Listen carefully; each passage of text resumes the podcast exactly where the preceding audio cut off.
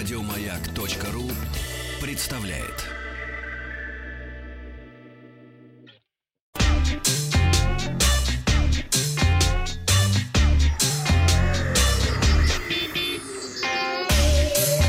Страна транзистория. Добрый день, новости высоких технологий. Компания LG представила один из самых необычных смартфонов этого года – LG Wing. Это первый аппарат, выпущенный в рамках проекта Explorer, призванного вносить новации в пользовательское окружение. Главная особенность Wing — это два дисплея, расположенных непривычным образом. Первый — стандартный основной экран 6,8 дюйма без рамок. Второй — дисплей 3,9 дюйма располагается под основным.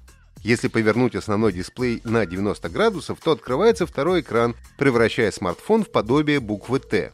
Идея состоит в том, что в поворотном режиме основной дисплей используется для главной задачи, а второй служит дополнительным окошком для запуска отдельного приложения или просто расширенных элементов управления. Можно, например, использовать дополнительную панель для управления камерой, освобождая основной дисплей от большого количества настроек. При просмотре фотографий внизу выводятся миниатюры, вверху полноразмерные изображения. Большой поворотный экран можно также задействовать под клавиатуру для удобного общения в чате. Камера в LG Wing тройная с главным модулем на 64 мегапикселя системой оптической стабилизации, 12-мегапиксельным шириком со сверхшироким углом обзора и сенсором на 12 мегапикселей. Дополнительно смартфон оснащен 32-мегапиксельной выдвижной фронтальной камерой. Конечно, во многом функциональность будет зависеть от активности сторонних разработчиков, которым придется оптимизировать приложение под такой формат. В смартфон установлен процессор Snapdragon 765G с поддержкой сетей пятого поколения, 8 ГБ оперативной памяти и накопитель на 256 ГБ. Аккумулятор емкостью 4000 мАч. В качестве операционной системы используется Android 10. Сейчас объявлено о доступности LG Wing для клиентов американских операторов. Цена устройства пока не называется, но можно сказать однозначно, что она не будет маленькой. Стало известно, что ByteDance отказала Microsoft в продаже сервиса TikTok. Об этом рассказали представители Microsoft на своем официальном сайте. Согласно опубликованным изданием Bloomberg данным, второй потенциальный покупатель сервиса компания Oracle в последние несколько дней начала вести переговоры о покупке приложения. При этом издательство Reuters сообщило, что власти Китая предпочитают запрет TikTok в США продажи американского сегмента приложения. Напомню, что конфликт вокруг приложения с администрацией США разворачивается уже несколько месяцев. С 15 сентября, то есть сегодня, по заверениям Трампа, TikTok прекратит работу в стране. Спасти ситуацию может только покупка американского подразделения платформы Microsoft или какой-то другой компании. Трамп начал бороться с TikTok из-за опасений, что площадка собирает данные об американских гражданах и может передавать их властям Китая.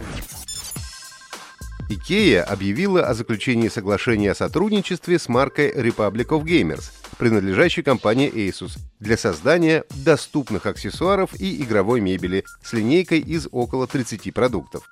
Игровую линейку будет разрабатывать Центр разработки продуктов IKEA в Шанхае. Компания сообщила, что ее дизайнеры провели семинары с дизайнерами Republic of Gamers, а также с профессиональными геймерами и любителями игр, чтобы разработать функциональность, необходимую для домашней игровой мебели. IKEA и Asus не первые, кто начал такое сотрудничество. Недавно Logitech объединилась с Herman Miller для создания игрового кресла. Но, скорее всего, сотрудничество шведской компании с Asus не ограничится только игровыми креслами. В феврале следующего года продажи новых продуктов начнутся в Китае, а с октября 2021 они станут доступны и в других регионах присутствия IKEA, в том числе и в России. В рамках онлайн-трансляции Oppo представила новую версию фирменного пользовательского интерфейса Color OS 11, построенного на базе 11 Android. Большое внимание в Color OS 11 уделили кастомизации. Пользователи могут настраивать форму иконок приложений, системный шрифт и его размер, анимации, цветовую палитру и многие другие части пользовательского интерфейса. Если в ColorOS 7 можно было выбрать между светлой и темной темой интерфейса, то в ColorOS 11 пользователю на выбор дается несколько вариантов темной темы с разными цветовыми вариантами и уровнями контрастности. Оттенок меняется от серого до полностью черного.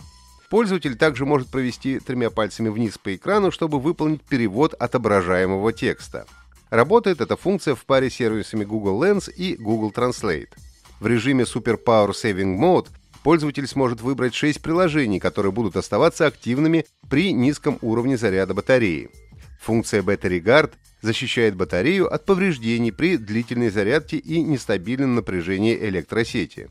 Если смартфон заряжается всю ночь, Guard останавливает процесс на 80% и возобновляет его ко времени пробуждения пользователя.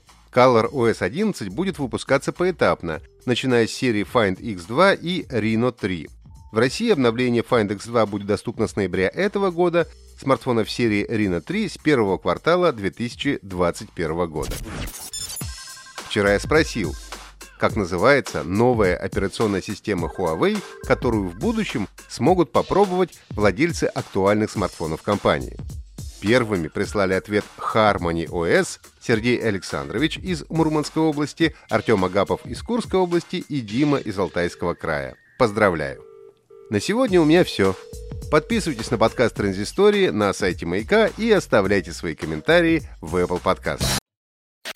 Еще больше подкастов на радиомаяк.ру.